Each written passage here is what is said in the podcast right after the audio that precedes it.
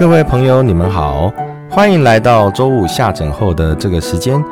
我今天请到我的老师郭汉斌教授来讲咳嗽。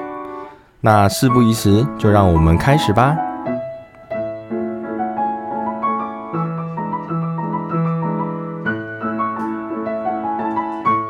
可能就是咳嗽，然后胸痛，然后怕自己是癌症，那就这样子。就是直接，比如说我们来讲，对一些比较咳嗽的 approach 吧，对不对？对，咳嗽，然后有些病人可能他们的主诉就是咳嗽，可可能平常不太咳，或者是一咳就是在公车上咳咳不停，有各式各样的咳对，各式各样，然后就刚好又碰上疫情，就很尴哦。尬，就一直咳。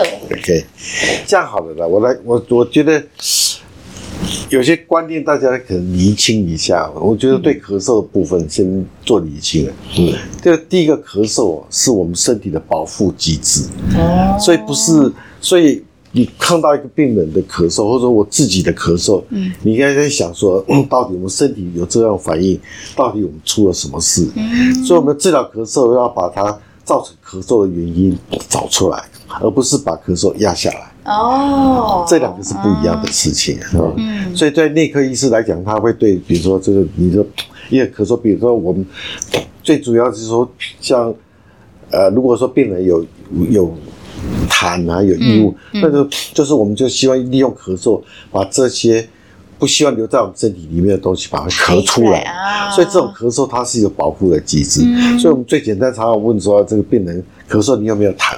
有痰表示说这痰是造成你会产产生咳嗽的原因嘛？嗯，那我们就会会去找说是从鼻涕来的啊，或者说呼吸道来的，嗯就你这样就很容易就就就找出原因，嗯找出来。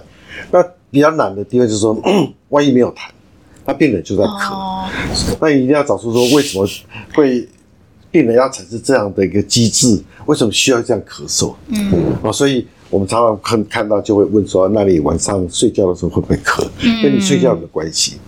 啊，一个很常见就是说，当你睡着了之后，打呼了之后才咳，那常常是代这代表的是我们的上呼吸道塌陷的。嗯那塌陷了之后，他利用咳嗽让他这个塌陷打开来，嗯，重新能够正常的呼吸，所以它这是一个保护机制。嗯所以这个时候你反而给他抑制他咳嗽，反而是不好，或者给他吃安眠药，反而是更糟糕的。嗯所以这种在夜间的咳嗽，这像这种咳嗽，就是说他咳一下，他翻个身，哎，他就好了。嗯哦，这这是这其实在很多年纪大的病人其实是很常见的。那尤其是这个病人用嘴巴呼吸，嗯或者晚上睡觉的时候把假牙拉下来，啊，他上呼吸道就就他的肌肉就没办法支，舌头就没办法支撑他的舌头，嗯。所以他熟睡的时候舌头就往后倒，嗯。倒着慢慢慢堵住了呼吸，他呼吸就困难，所以他借他常常借着咳嗽把他让自己把它打开来，重新重重新很呼吸道畅当畅通，嗯。所以这个病人也会伴随着常常会睡眠会中断。所以这些这些相关的病史就会合在一起，但是有一些病人在晚上的时候睡到一半也是会咳，嗯。但是他咳咳的他必须要坐起来，嗯，他必须要坐起来之后，他要咳很久之后，呃要坐起来很久，他才能够再继续继续睡着。那这种常常是跟你躺下之后血液回流回来之后所造成的，所以他要坐起来，他才会改善。那这大部分都是心脏的问题，心脏的哎，他左心室肺衰，就是心脏已经衰竭了。嗯那有一种是也是夜间才会特别容易咳，那就是像气喘的咳。那这种在晚上的时候它发炎，那这种咳它就是很严重的咳嗽，不可能坐起来，换个姿势或醒过来几个，或是像他坐起来就好了。嗯他一定会咳一阵子，而且常常会十分钟到二十分、三十分钟以上，久就会拖久，因为它是呼吸道发炎所造成的咳嗽，这就不太一样了，嗯吧？所以像这这样的这这些病人的咳嗽都是有它的机制，也是在在这是一种我们身体的一个很重要的保护的机制。那如果除了这个之外，就是说没有明显的我们看到它保护机制，但是就是在诱发我们身体里面的咳嗽的刺激我们的咳嗽受体让它反应的。像有些人是就说，有些你会看发现说，嗯，他就是跟姿势有关系，他只要一躺，啊没多久就开开始咳，他跟睡觉无关了。我们刚刚讲的是跟睡着了熟睡才会有关。嗯熟睡了之后肌肉放松，它是舌头往后长另外，不会啊，他只是躺下来，他没多久就咳，那咳咳他有时候 换个姿势也就会搞改善，所以他表示他跟睡眠无关。嗯，它跟姿势有关。那这部分常常是我们看到，常常是这个我们上上面食道的那个功，食道的那个括约肌，哎，失去功能，然后胃酸在那边在躺下来的时候，那一刹那刺激它，或刺激它所产生的咳嗽。也就是说，这种咳嗽，这种咳嗽大部分都是上呼吸道的。那他真正熟睡之后就就不咳了，就没有这回事了。哦就是他其实没有睡着，但他只是从坐的姿势躺着准备要睡觉的可能那一刹那他在咳。在在姿势改变的时候，他就咳，那嗯这跟我们上呼吸道跟上这有关系。那有另外就这种是这，它有一种是我咳嗽的时候是跟运动我才会出现咳嗽。嗯，那这常常是就我们要注意到，它可能在我们的肺部开始，比如说开始已经有发炎，或者说是有已经变得很失去的弹性。在运动，我们需要增增加肺活量的时候，它就会刺激我们肺部的这些咳嗽的受体，它就会咳嗽。那这种就需要也要就要做详细的检查，有时候要做到电脑断层，你会找出这些病。那当然还有，其实最大众的都不是这些了，最大众就是睡着就不咳，那也没有痰，那就是不自主的一阵一阵的咳嗽。嗯嗯那这种一阵一阵的咳嗽的话，他会他常会告诉你，就是说，我就突然之间好像就是我们要咳就化狂咳，嗯，那可是过一阵子又平常又都好了。一不咳就对没事。这个我们在常常说，就像火车这样一节一节这样过去，啊有就都没有了这种咳嗽。那这种这种咳嗽，我们大部分咳嗽有时候在临床上我们还会分两个。他如果是在比较下呼吸道的咳嗽，嗯，病人会伴随着喘，像比如说气哦喘，哦哦，像比如说肺部纤维化的喘嗯，它会伴随着喘，因为他下下呼吸道咳嗽的的的刺激呢，它会都是伴随着肌肉的收缩啦、压力的改变，所以病人会觉得同时会觉得喘。嗯但是如果是上呼吸道呢，就像咽喉那边为主的咳嗽，不会喘，他可能咳了半死，他会跟跟你讲哇，咳到吐，我想吐，可是他不会喘。所以这个很容易就我们就可以分出来说、啊，他大概是上呼吸道跟下呼吸道的问题。那最常见的还是在这个上呼吸道这个问题，就一阵一阵的咳嗽。那这种常常是常常常常是胃食道逆流了，这是最常见的。那这胃酸有时候它不一定跑到跑到跑到咽喉来，它在下面的。在胃跟食道之间的这个胃酸只要逆流上来，刺激这边的神经，上面的地方就会收缩，就会咳嗽。然后这种咳嗽常常是狂咳，而且大部分病人是在直立的情况。嗯，所以他当他躺平睡着的时候，他就不会这些，他就就对胃没有压力了，它就不容易产生胃食道逆流了。哎，所以有些有些人会说，他好像不知道是，就是说他在打电脑或工作中对，啊，突然就狂咳起来，其实是有可能是因为这个原因。对啊，因为比如说有坐姿的时候，坐着的时候，他往往前 往前那个倾，往前倾的时候，他对胃的压力是很大的。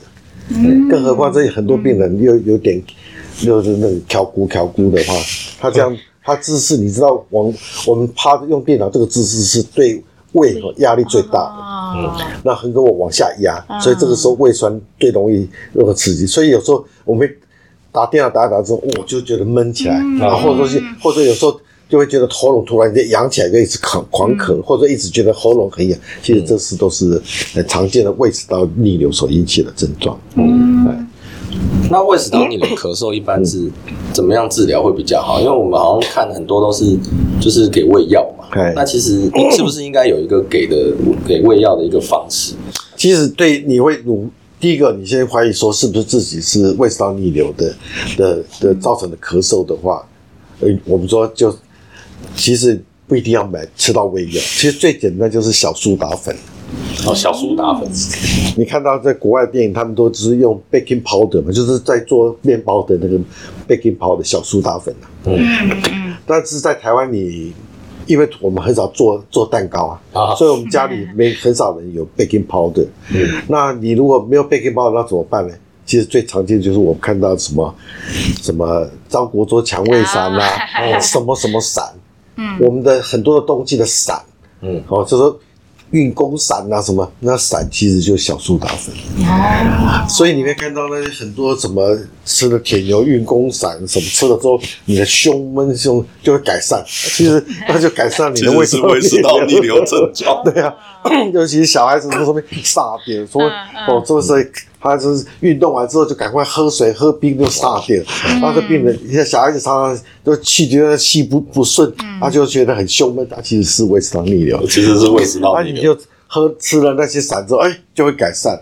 嗯，啊，其实你里面没有那些成分，只要是那个小苏打粉就会有效的。哦，所以难怪吃龙角散感觉好像也是。啊，龙角散是龙角散是上面的，是上呼吸道。哦，呃，龙角散的效果是它在它让我们的那个唾液分泌增加。那唾液分我含在嘴里的唾液分泌增加，唾液分泌增加呢我们不自主的吞咽增加。嗯不自主吞咽增加就会抑制，一方面抑制咳嗽，第二个。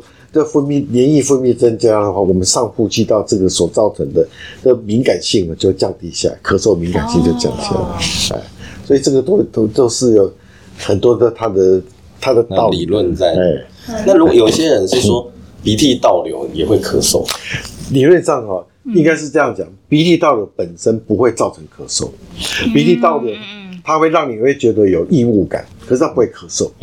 所以鼻如果说鼻在你的咳嗽里面发现有痰，而且这个痰是从鼻涕倒流下来，嗯，其实这种一定伴随着胃食道逆流，这是基本的关联哈。也就是说，你的咽喉这边一定是它咳嗽的敏感度增加了。嗯，啊，所以对这些鼻涕倒流下来，不，你不再是只是觉得好像有什么东西异物感而已，你会直接这些这些鼻涕你就想要逆流咳出来，的刺激它，刺激我们咳嗽受体，直接造成它咳嗽，嗯所以这是常常在一起的。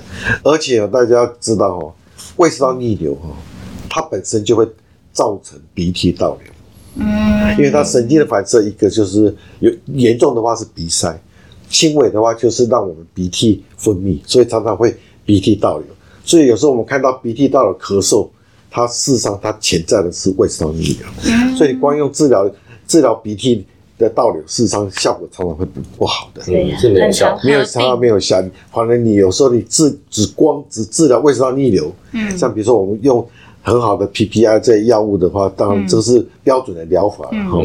那如果给了之后呢，你不要给他用鼻子的药，他自己鼻子的问题自然就会解决，自己就改善哎，自己就改善，甚至甚至很多病人晚上会鼻塞，事实上是胃胃嗯。胃食道逆流所引起。你给了胃药，有时候他鼻塞就好了，嗯，合这个并很常合这并的问在一起。题，哎。嗯，那我我知道，呃，像胃食道逆流跟慢性鼻炎很常合并在一起。那这两个很常合并在一起的一个结果是导致一睡眠。个因果，这是互为因果啊。嗯因为常常鼻子不好，鼻子不好的病人常常会用嘴巴呼吸。嗯那嘴巴呼吸，他就没有唾液，唾液就有像晚上整晚上他都没有口水。嗯，那你我们知道，口水是抑制胃酸最好的综合的物品。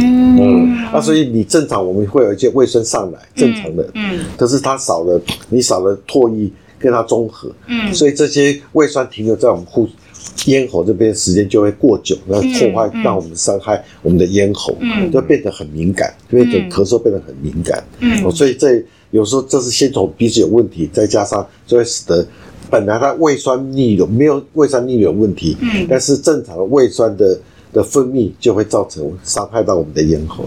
但是相反，刚刚刚刚另外一个就是我刚刚讲的，就是说鼻子本身不是那么大问题，但是胃酸逆流就会诱发它，因为神经反射就会使它分泌增加。嗯，那院长还有呃，我们我们胃食道逆流啊，平常检查的方式啊，就据我从你这边学到的啦，我们就是看舌头嘛。对，那讲舌苔白色的这个东西，嗯，不知道是怎么从胃酸可以看得出来。啊，因为胃酸本身就会腐蚀我们的这个黏膜嘛，嗯，所以有时候你你你会看到这个舌舌舌舌舌根后面那那边的黏膜，嗯。它如果长期被胃酸的侵蚀的话，它就会它就会那细胞就会变性，就变成扁平细胞，哦所以你看起来是白白的一片，哦。但是它它是白白的哦，嗯。你不要看，你如果看到上面还是有还有很多还有厚厚的白白的一层东西的话，嗯嗯。那是常常伴随着有霉菌，哦，还是有喉咙有霉菌。哦，舌头很很多有霉菌啊。嗯，那这也是常常胃食道逆流的时候，这样严重的话，你看到整个舌头都是霉菌啊。嗯，那这个霉菌甚至到到它下面的咽喉、就是声带，这个都有。哦，那有一个检测的方法是说，你早上起来，你也看看说你自己有没有胃食道逆流。早上起来还没有刷牙洗脸，还没有刷牙之前，你的你有你的把你自己的口水，第一个口水要吐在那杯子里面，口水吐进杯子里面，嗯。你的口水如果浮在那杯子水上面，嗯，不会掉下去的话，那没有，那表示说晚上哦。胃胃酸没有停留造成的伤害。你说假设口水停在水的上面，对，它表示这个口水是一般的口水，嗯，但是你如果有胃酸，它会腐蚀我们上皮细胞嘛，嗯嗯。所以我们的口水里面就有大量的上皮细胞，哦，它就会沉淀下去。哦，这么神奇，好神奇，对对对，这是这是一个，当然这个不是说会沉淀下去就一定会食道逆流，但是你胃食道逆流它一定会这样子，所以。嗯然后还有另外是早上起来会觉得苦苦的，咽喉这边就苦苦的，对，哦，就是那酸酸的也算啊酸酸的就会严重了。哦。我们讲的那个酸酸，你就会注意到会酸啦，对嗯对对。我们常常会有很多人说，他其实症状跟刚刚讲那种胃食道逆流的咳嗽基本上是完全一样。可是问题是，当问他说他有没有所谓胃食道逆流，就是囊宫液恰生的那个症状，哦。哎，他都说没有，哎，哎然后他只是说说啊，他就是只是纯粹咳嗽，对。然后问说，哎，鼻涕倒流也没有。那可是问题是，这这类患者好像常常，如果我真的有做胃镜，好像真的都是胃食道逆流。对。对啊，为什么会有这种情形发生？一般我们说是会胸闷或火烧心，这个哈，事实上就胃酸哈，大部分来说是胃酸，胃酸在我们食道下面的那个括约肌关闭不全，或者说或者说从那边刺刺激那胃酸刺激到下面的食道，嗯，然后引起的这神经反射，让你会感觉到这种火烧心。但是胃食道逆流所造成的问题，常常并不见得它的胃酸分泌就比较多。嗯，而且实实际上是它的食道的食道的功能不失去了正常很好功能，嗯。或者是它尤其是它上面上上面食道的括约肌失去了功能，嗯。所以这是属于上面食道的的问题，所以这时候他就把。本来就残残余在那残留在我们的食道里面的胃酸，这这个正常的量，正常。它就会让它倒流到我们的上面呼吸道来，所以造成它咳嗽为主。嗯。对，所以它所以它没它没有足够的胃酸在我们食道造成食道发炎，造成那种症状。嗯但是它却可以足以伤到我们的咽喉上，让它造成咳嗽。哎，可是咽喉的这个括约肌要、嗯要怎么改善？嗯咽喉的括约肌常常的常常是结果啦，常常是这个部分呢，说这个这部分失去它功能的，就它本身的问题，大概不大部分来说不是啊。这种病人大部分是啊，他舌根已经往后倒，角色因为因为舌根往后倒，然后舌根往后倒，我们的身体里面哈就会认为说你要吃东西，要吞东西啊，啊，那你要吞东西，那个下那我们的食道上面的括约肌就要打开来啊。嗯嗯嗯，所以你很多人吃这个舌根都一直往都没有注意到说他的嘴型，嗯。嘴型的问题。所以一个你要治疗咳嗽，也要注就要注意看看病人的嘴型，因为嘴型你如果看到他下下巴是内缩了，他舌头往后倒了，那这种病人他上面的他的那个他的我们的食道的括约肌上面食道括约肌一定会打开来，哦，哎因为这个是配合我们吞咽的动作。这是不是就是好像人家讲说晚上睡觉如果说是嘴巴都开开这样，对然后像那打呼啊那些，所以这种就是我说刚刚就说刚刚，所以这种病人躺下来之后，那就更厉害，啊很快就他胃残余在食道的胃酸就冲上来，所以他躺下刚躺下来的时候，他就会咳一阵子嗯啊，等他咳把那些胃酸咳咳完了，哎，他就可以入睡了。嗯，哦，是这种病人是在这个地方，所以你要注意看看睡觉的时候，尤其是睡觉的时候，嘴巴是不是打开。所以我们要很重视这个嘴型，还有这个舌痕。那最还有就是，你知道，那个很多人很多人晚上睡觉的时候都把假牙拿下来，嗯对然，后你就根本没有撑住的力量了，所以他舌头就当然往后倒。哦，所以他这个我们的食道吃到上面括约肌就会打正常就会打开来。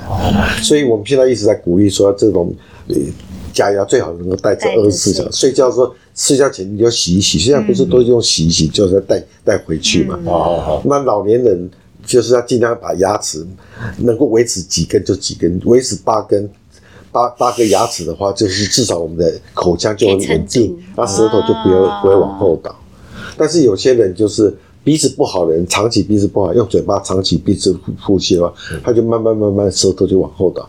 可能他牙齿什么都不都都是正常，但是是因为长期用嘴巴呼吸的话，他也会舌头就会往后倒。那这种这种的话，我们就会跟牙科合作，就是做复健，舌头的复健，哦，做舌头的附件，舌头复健很重要。所以在对很多年纪比较大，像包括六十岁以上，有时候做子女的要去好好去看看。你的父母亲晚上睡觉的时候是不是都张口呼吸？对，甚至我是发现我身边有一些朋友，就是从以前看他们下巴，就是现在已经下巴越来越不见了，消失下了。巴对，就下巴越来越后缩的感觉，所以这个可能跟他们有严重的慢性鼻炎。对，常常鼻子不好，这样嘴巴，然后尤其是晚上睡觉八个小时，他说张口呼吸，你想想看，一直往后拉，一直往后拉嘛。嗯，所以如果鼻子不好的人，理论上应该两每两年要照一下侧面照，侧面。你会发现你的那个下巴，下巴是不是又在然更后后都自己？去量一下，说你的上上面牙齿、上面的门牙跟下面的牙齿正常不能超过的距离前后不能超过零点五公分，哦，超过零点五公分的话，那表示你下颚已经内缩了，哦，可是现在鼻子不好的人超级多，太多了，台湾太多了，到处都是。所以大家很多人不知道，甚至你鼻子不好，你都不自己不知道，因为你已经用嘴巴会呼吸了。哦所以你问他有没有鼻子问题，他说没有，我没有鼻鼻子问题。你哎对对你照 X 光一看，哇，怎么会鼻子已经乱七八糟了？他自己反正他鼻子已经废弃不用了。他习惯嘴巴呼吸嗯了，他所以鼻子你问他说塞不塞，他也觉得没感觉。他没有，他觉得不塞，他没有跟他没有关哦，系啊。难怪啊，而且甚至有些人说，哎，我都习惯用嘴巴呼吸，我也没感觉怎样。对啊，哦，难甚怪，至有些对啊，已经知道自己鼻子是不通的，但也因为没特别去因为在意这台湾的鼻子。不好，大部分从小开始啊。哦啊，所以我们看到很多小孩子嘴巴都开开了，我们觉得啊他蛮可爱的，事实上不是的，所 以好像是啊。所以很多父母亲也不知道啊。哦，那院长觉得小孩子可能大概在几岁，或者 baby 一出生，可能还是会张张口呼吸啊？对对对那大概到几岁开始？三岁假设以后。三岁以后，以后。假设还是张口呼吸的话，可对对就要注意了能就要注意了，是不是？哦，所以其实三岁，哎，对，因为三岁其实他已经会表达，对对，开始有了。哦，常常就是说小朋友就是他感冒，比如说感冒一次两次之后，嗯。家长可能看他说，哎呀，他就已经有点习惯那个鼻塞张嘴呼吸，所以其实这样是不好。啊，这个鼻子不好用张口呼吸的小孩子啊，嗯嗯。有一个特点就是啊嗯，要么就是不喜欢吃东西，嗯，要么吃东西就很快，或者像很小的时候喝牛奶，他喝一喝就是不喝了，他就很容易中中断就停，因为因为我们吃东西的时候，我们要我们要我们他就没办法用嘴巴呼吸了，哦，会暂时憋气，他就要 要憋气，他没办法憋那么久啊。啊。所以他主角的时候，我们要整个我们正常的主角还是用鼻子呼吸啊。啊，这用嗯。长期用嘴巴呼吸，他就没办法主角，哦。所以他吃东西就变得很快。对。要赶快吃，赶快呼吸。对呀、那吃的很快的结果就会使得他胃食道逆流就会加重，变严重。哦，然后互相又加重，又再加重彼此的问对对，题，那然后就是一个恶性对对恶循环恶。性循环。哦。哦，，我那难难怪是这样，因为我们开刀房那个吃饭速度都超级快，吃完就看到大家都在咳嗽，这样此起彼落这样子。哦。啊，这个你们太快了，对，哎又紧张，或者说是很多事情，嗯，嗯对对对对。对。对，没错没错，对啊，难怪就是有些病人，你问他说到底有没有鼻涕倒流，什么他都跟你讲没有，但实际上他其实鼻塞很久。对对对，所以所以我们大部分都会看舌头啦，舌头长期鼻塞或者长期嘴巴的呼吸的，你看舌头都会变，它的那个黏膜事实上都变形了，嗯而且都会常常有裂痕，那就很干。哦，我这还有一件事情，黑眼圈，哦，黑黑眼圈也是代表鼻子不好了。这个也是。哇，这个其实是蛮经典的然。后甚至可能比较年轻的长痘痘这件事事情，可能好像也是跟别对，这多都是跟院 有长那边学我们。还有一个就是说，黑眼圈有你很多年轻女孩子你看不到，哦，因为她化妆啊。哦不过她有一个特点就是，他如果戴眼镜的话，他一定选选的是黑框眼镜，哦因为黑框眼镜可以盖住盖住遮掩的黑眼圈。那这种鼻子不好用，长期张口呼吸，在比较年轻的话，所谓年轻应该是说四十岁以前啦，甚至到五十岁都有可能是，那不是四十岁以前，他常常会长痘痘，嗯。因为他用嘴巴呼吸的话，我们那个交感神经系统会过度兴奋，嗯。所以会晚上的话会分泌很多油脂，嗯。所以早上起来脸就油油的，嗯，啊，头发很油油的。油油的，然后它的长痘痘就是在额头，还有就是我们的那个下巴的两边两侧，还有鼻子这两侧这边、特别明显。哦，鼻子两侧，对，所以很多很多很多小孩子，很多年轻人啊，他的痘痘都长不好，嗯。都治疗不好。其实他不是看皮肤科，他要来看看那个胸胸腔科。哎因为他他呼吸跟那个鼻子不好。就呼吸好了，其实它就不长痘。对对对对，哎有哎，其实我们之前在门诊看过一个病人，我记得他好像是很严重啊。那对，他就是肌就是脸颊、额头，就是都是痘痘，然后嗯后来就是有帮他照那个鼻子的 X ray，就发现他其实慢性鼻炎蛮严重的，对，然后后来就是有治疗一阵子之后，下次回诊回来就没有痘痘了，差很多。对，就差很多，而且黑眼圈也多善了。到脸上都是，很很多次脸上整个都是，而且皮肤科怎么擦什么药都没有用。嗯，对，哦，真的哦，嗯。对啊，哇，那就 所以有时候我们看到这种病人，嗯。我们都觉得很想把他照相，说：“哎，你先照一下，那下次就 before after 就差很多。有，因为他像有些是三十，呃，可能三十几、四十几岁，嗯然后他就是因为其他问题啊，嗯其他问题来，然后结果他就他就说，呃，比如说我我咳嗽比较好了，哦，可能这边嗯。比如说，哎，刚好是慢性支气管炎，那可能给他一些治疗，然后鼻子可能也有喷，嗯。他就哎症状比较好了之后，他说他怎么感觉好像胸闷也好了，然后说说人人比较精神，皮肤也变好，”对呀、就改善了。那另外一个哈、另外一个是四十几岁以后的话，他不见得会长痘子，但是会会出现一个很可怕的然后掉头发，掉头发，很多是掉头发，尤其是女生，女生掉头发。四十几岁以后很多是掉头发，因为一样嘛，因为交感神经系统直接。直接、直接、直接，呃应该说直直接 innovation 的，直接支配的，就是一个是油脂腺、嗯。皮脂腺，另外一另外就是发根嘛，哦，那边的也是皮脂腺嘛，嗯所以他说头发就会头就油油的，啊，头油油，头油油。那因为他的发根下面都被皮脂分泌油皮脂堵住了嘛所以他就发根就会掉下来，所以掉头发。哦，所以才表现出来是掉发。所以这个这对很多女生，男生也会啦，对对嗯女生影响很大。因为有时候很多四十几岁之后一直在掉头发，他自己不晓得什么原因，其实是鼻子不好。所以他那个掉头发是应该是比较像是头发变稀疏了，对，他就是稀疏，他就他就他就本来这这这个是货你看密密麻麻，嗯。到后来就看慢慢看到头皮，哎，嗯。就是它不是一个圈一个区域的，嗯。它是整个就是掉这样。它的这跟缺氧没关系。这不是缺氧，哎，这是，所以它就这种这种，你一一问他，大部分他很多人说我他们几乎每天都要洗头发，那太油嗯了。哎，对这类的对，这类的，因为因为呃，我们会有很多肺部疾病的病人，的确好像是是有一些他如果咳得比较严重，嗯然后他呃呼吸比较容易喘的，他的确头发也会比较稀疏。对啊对啊然后他们就一直问说这是不是缺氧？不是不是，哦缺氧不是这样。哇，真的是大开眼界，不是缺氧。对，所以所以有所以很多东西是环环相扣的。真的哎，那最最后，因为我们今天是三十分钟，竟然咻的一下就直接就过去了，完全没有 re 稿，哎完全没有 re 稿。真的。那最后，我想问院长，就是说，如果像刚刚那些病患，我们就讲那个他啊慢性咳嗽啦，嗯哦，或者是说他哎女生掉头发，嗯他就找不到其他原因的，那我们应该我们应该怎么做？我们应该怎么建议这些人？